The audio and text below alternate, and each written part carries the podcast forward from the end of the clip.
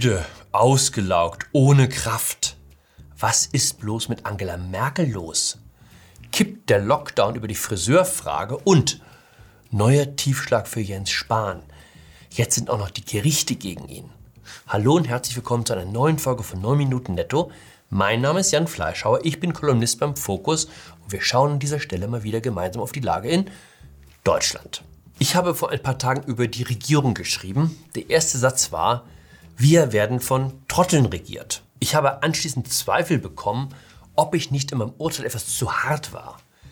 Politiker sind schließlich auch nur Menschen. Dann las ich die Nachricht, dass es mit den Impfungen weiter vorangeht. Und zwar nach unten. Wenn wir in dem Tempo weitermachen, haben wir im Jahr 2027 in Deutschland dem letzten sein berühmtes Impfangebot gemacht. Stellen Sie sich schon mal auf ein paar Sommer auf dem Balkon ein, wäre mein Rat die Strandliege in Palma, die haben die Briten vorerst exklusiv für sich. Vor sechs Wochen kamen sie in Berlin auf die Idee, den Mangel an Impfstoff zu lindern, indem man dem medizinischen Personal erlaubt, aus einer Ampulle des BioNTech-Wundermittels nicht fünf, sondern sechs Impfdosen zu ziehen. Im Gesundheitsministerium waren sie begeistert. Auf einen Schlag 20 Prozent mehr Impfstoff. Toll! Flux wurden die Zulassungsrichtlinien durch die Europäische Arzneimittelagentur geändert.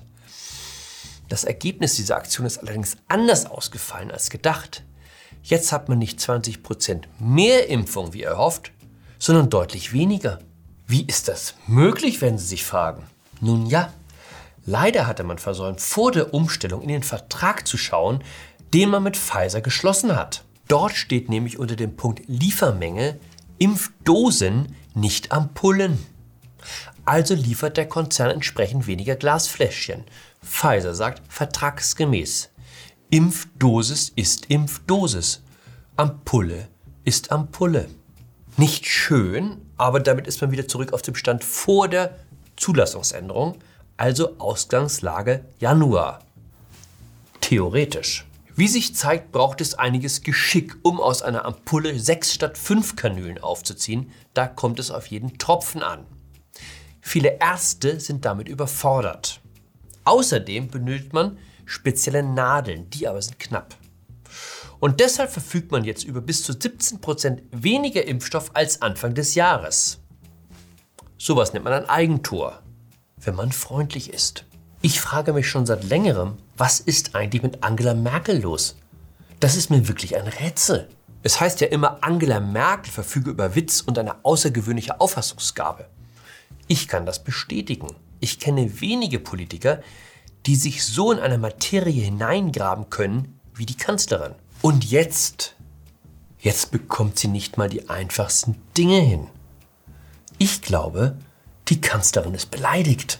Erinnern Sie sich noch, wie Sie im Oktober, als die Ministerpräsidenten bei den Lockdown-Plänen nicht richtig mitziehen wollten, sagte, okay, dann sitzen wir halt in zwei Wochen wieder hier. Klang für mich wie, dann macht euren Kram halt ohne mich. Seitdem herrscht Stillstand der Rechtspflege, wie die Juristen das nennen.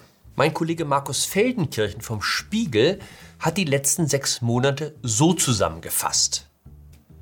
Es gab keinen Corona-App-Gipfel im Kanzleramt, keinen Schnelltestgipfel, keinen Maskengipfel, keinen Altersheimgipfel, keinen Gesundheitsämtergipfel, keinen Schulgipfel.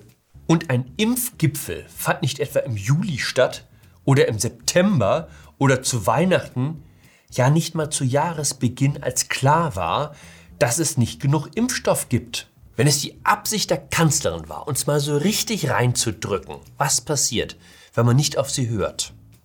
Der Plan ist aufgegangen. Leider fehlen uns jetzt die sechs Monate, in denen nichts passiert ist.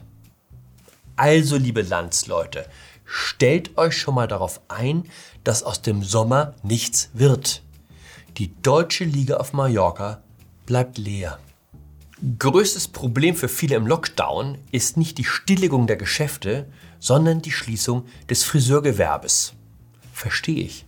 Da kann man nicht mal eben auf Online-Lieferung ausweichen.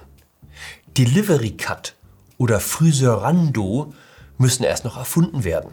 Diese Fotoserie erreichte uns Anfang der Woche über die Bild-Zeitung. Sie zeigt Bundespolitiker nach fünf Monaten hartem Lockdown. Hier haben wir Markus Söder als Jesus. Gut, Armin Laschet bleibt immer Armin Laschet. Am besten gefällt mir, muss ich sagen, Finanzminister Olaf Scholz. Sozusagen der deutsche Ray Garvey. Wenn die Mehrheit für den Lockdown kippt, dann wegen der Frage der Haarlänge. Das weiß auch die Kanzlerin. Deshalb dürfen die Friseure ab 1. März wieder aufmachen. So viel von Opportunismus versteht sie allemal. Gut, die 13% Lockdown-Ultras, die in Umfragen sagen, dass ihnen die Maßnahmen längst nicht weit genug gehen, die halten auch ein Jahr ohne Haarschnitt durch. Die lassen sich einfach den Kopf rasieren. Aber die brave Hausfrau, die bislang alles geduldig mitgetragen hat, Schulschließung, Kitaschließung, Yoga-Studio-Schließung, beim Blick in den Spiegel und den nach vorne auslaufenden Farbansatz, da wird sie schwach. Ich finde es ja überhaupt beachtlich, wie groß immer noch die Zustimmung zur Corona-Politik der Bundesregierung ist.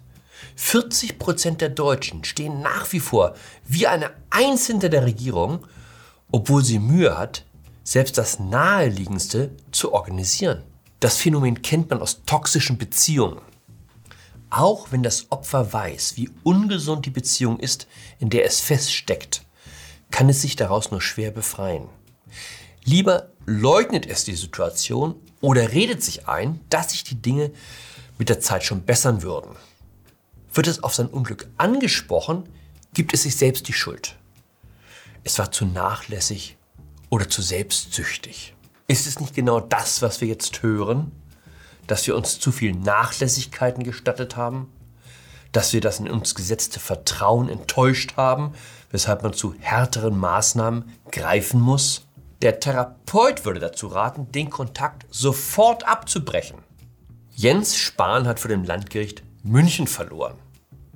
Wir haben an dieser Stelle schon vergangene Woche über den seltsamen Deal berichtet, den der Gesundheitsminister mit Google geschlossen hat, damit die Bürger bei Suchanfragen zu Gesundheitsthemen immer zunächst Einträge des Gesundheitsministeriums zu sehen bekommen. Das Gericht hat nun entschieden, dass diese Zusammenarbeit gegen das Gesetz verstößt.